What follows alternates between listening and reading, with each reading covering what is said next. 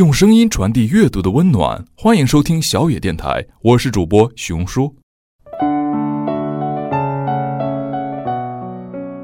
Your children are not your children. They are the sons and daughters of life's longing for itself. They came through you, but not from you.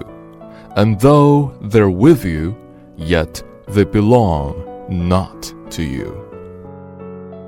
You may give them your love, but not your thoughts, for they have their own thoughts. You may house their bodies, but not their souls, for their souls dwell in the house of tomorrow, which you cannot visit, not even in your dreams. You may strive to be like them, but seek not to make them like you. For life goes not backward, nor tarries with yesterday.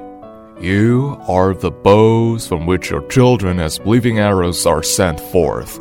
The archer sees the mark upon the path of the infinite, and he bends you with his might, that his arrows may go swift and far.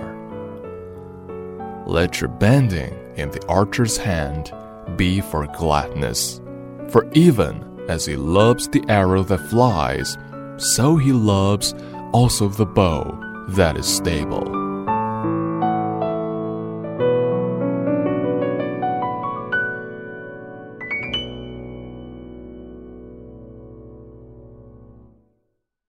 本节目由小也电台提供，用声音传递阅读的温暖。感谢您的收听。